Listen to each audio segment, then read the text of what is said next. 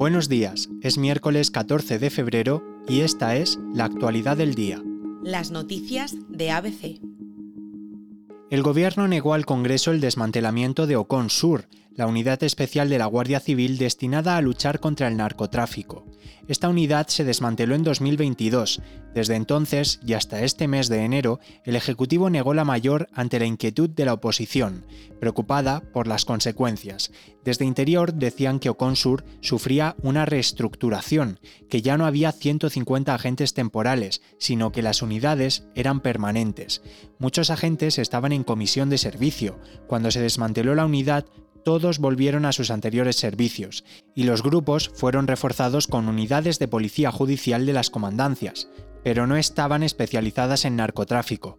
La polémica en torno a la falta de medios para combatir contra el narcotráfico en Cádiz continúa. Las familias de los agentes fallecidos el pasado fin de semana piden al Ejecutivo que se refuerce el estrecho. La madre de Miguel Ángel González, el guardia civil fallecido, natural de San Fernando, ha criticado que la injusta muerte de su hijo se debe a la falta de medios. En un programa de televisión ha dicho que lo montaron en un flotador para luchar contra una narcolancha.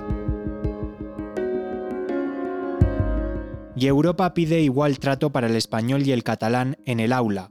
Lo ha hecho a través de un informe que recoge las impresiones de un grupo de eurodiputados, seis concretamente que viajaron en diciembre a Cataluña para comprobar el efecto de la inmersión lingüística en las aulas.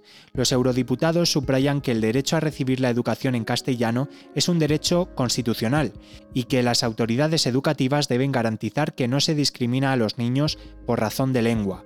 También indican que el respeto a la diversidad lingüística y cultural es una de las piedras angulares del Tratado de la Unión Europea. Los eurodiputados hacen especial hincapié en los niños con necesidades educativas especiales, instan a que se les garantice el estudio en su lengua materna.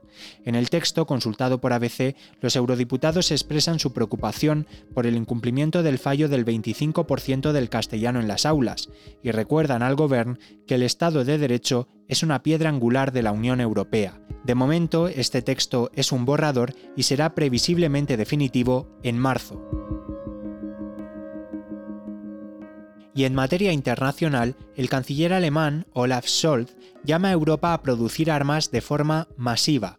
Anoche en una rueda de prensa que dio junto al primer ministro polaco, el dirigente alemán dijo textualmente que no se puede jugar con la seguridad de Europa.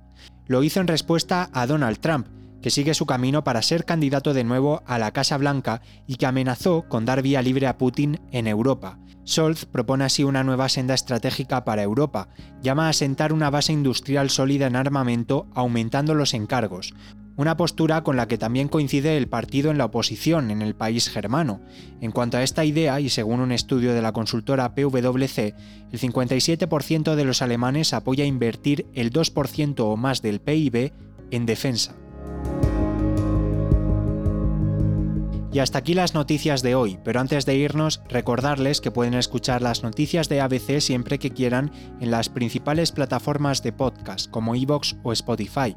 También se lo pueden pedir a sus altavoces inteligentes y por supuesto pueden acceder a este boletín desde nuestra página web abc.es.